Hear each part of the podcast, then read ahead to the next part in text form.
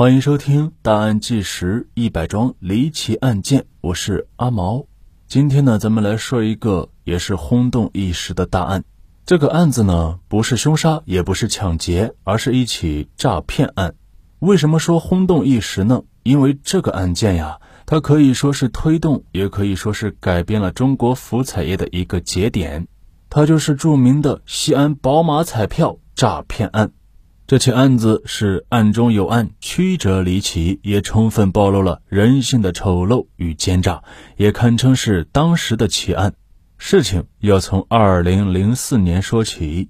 二零零四年三月二十五日下午四点多，农村小伙刘亮爬上了西安市体彩销售处门口的广告牌，威胁要跳下自杀，而此举也引发了大量群众聚集围观。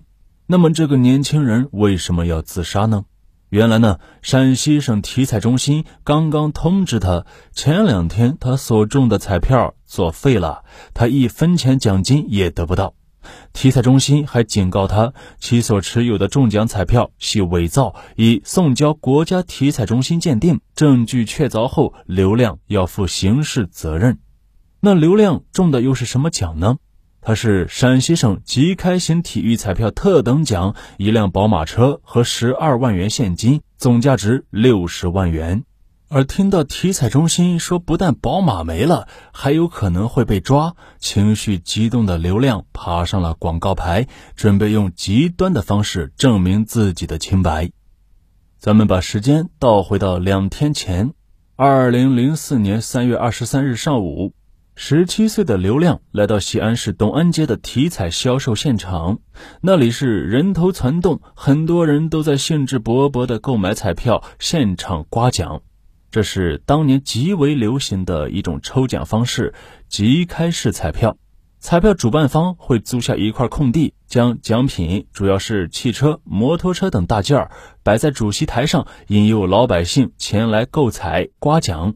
刮开后的图案如果与中奖图案一致，就可以当场领走奖品。那说到这儿，很多八零九零的听友应该还有印象吧？总之，每年我爸爸都会带着我去。我们爷俩都是属于手比较臭的那种。所以抽到的奖品也比较符合我们的风格，都是臭肥皂。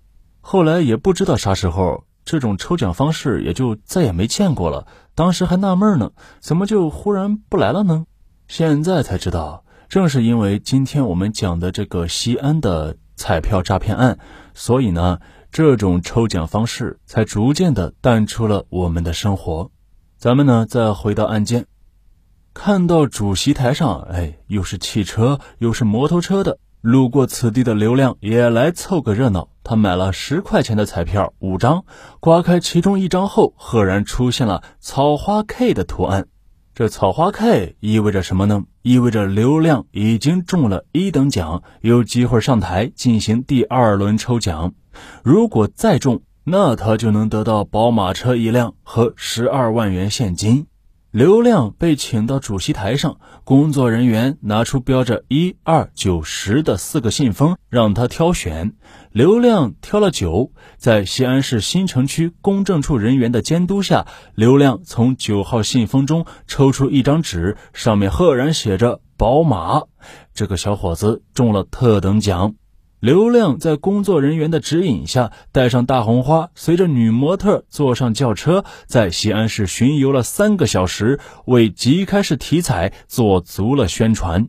刘亮也是美美的返回家中，就等着去体彩中心正式兑现宝马和奖金。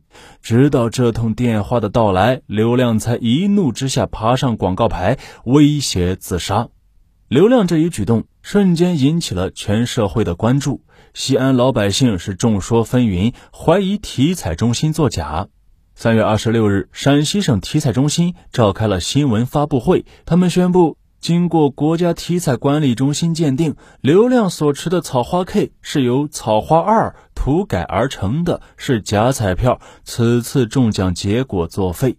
三月二十七日，刘亮家也是针锋相对，在家中召开了新闻发布会，表示体彩中心手中所谓的假彩票绝对不是刘亮当初购买的那张，也在同一天，陕西省体彩中心主任贾安庆接受了焦点访谈的采访。他表示，体彩中心已经报案。同时，贾主任还表示，彩票的信誉就是我们的生命，以人头担保，体彩中心没作假。听说刘亮在家里召开了新闻发布会。贾安庆还表示，刘亮所持中奖彩票那是假的，不管是他作假还是别人作假，他拿这张假彩票领奖，那就是诈骗行为。他说：“我劝当事人尽快投案自首。另外，一些律师想出名为刘亮辩护，最终也会身败名裂的。但刘亮坚称自己没作假呀，如果作假，也是销售彩票的人员作假。他反诉西安体彩中心。”接到陕西省体彩中心的报案后，西安警方决定找此次彩票销售的负责人孙成贵了解情况。但让警方尴尬的是，在了解完情况之后，孙成贵竟然失踪了，这让公诉机关一下子没了人证。证明刘亮伪造彩票的证据不足，证明刘亮没有伪造彩票的证据也不足。与此同时，宝马彩票事件也在不断发酵，刘亮身边聚集了一个律师团队，对他进行法律的支持。央视等各大媒体也纷纷来到西安进行调查。央视的调查结果是，西安即开型彩票的销售其实早就被承包出去了。组织彩票销售工作的承包商杨永明是个浙江湖州人，之前长期为陕西省体彩中心提供中奖奖品。通过这一层关系，他和陕西省体彩中心上下都混熟了。一九九七年，他开始承包陕西地区的即开型体彩发售工作，孙成贵是他的手下。压力现在被传导到了西安警方。四月下旬，西安警方开始彻查彩票销售的整个经过。这一查呢，也就查出了问题。此次开奖共销售彩票一千七百万元，产生了四位宝马大奖的得主，他们分别是三月二十日中奖的四川人杨小兵，三月二十二日中奖的陕西汉中人刘小丽，三月二十三日中奖的刘亮，以及三月二十四日中奖的河南宜阳人王军。经过警方核查，杨小兵的身份信息与户口信息完全不符，而王军的身份证号少了一位数，两人所留的联系电话也都是空号，唯独汉中的刘小丽是确有其人。警方决定先找刘小丽了解情况。在讯问刘小丽前，警方调取了她的通话记录，结果发现了一个惊人的情况。在三月二十二日中奖前，刘小丽与孙成贵之间有大量的通信往来。一个随机的中奖者，怎么可能这么巧，恰好和负责彩票销售工作的孙成贵他们认识呢？警方找到了刘小丽。但刘小丽坚称彩票就是自己凭运气中的，对于其他事情她也是一无所知，更没有听说过孙成贵这个人。之前央视记者来采访他的时候，他也是这么说的。直到警方拿出了他与孙成贵的通话记录，刘小丽才不得不将他所作所为交代了出来。原来刘小丽通过表妹和彩票销售负责人孙成贵相识，孙成贵出两千块请刘小丽到西安做个宣传，并提前替她准备好了草花 K。刘小丽就是凭着这张草花 K 进入了第二轮抽奖，并在孙成贵的暗示下挑选了藏有“宝马”字样的信封，从而中了特等奖。当期除了刘亮，其他所有特等奖得主那都是托儿，但只有刘小丽傻的是留下了真实的身份证号。取得了刘小丽的口供后，警方立即逮捕了负责彩票发行的承包商杨永明。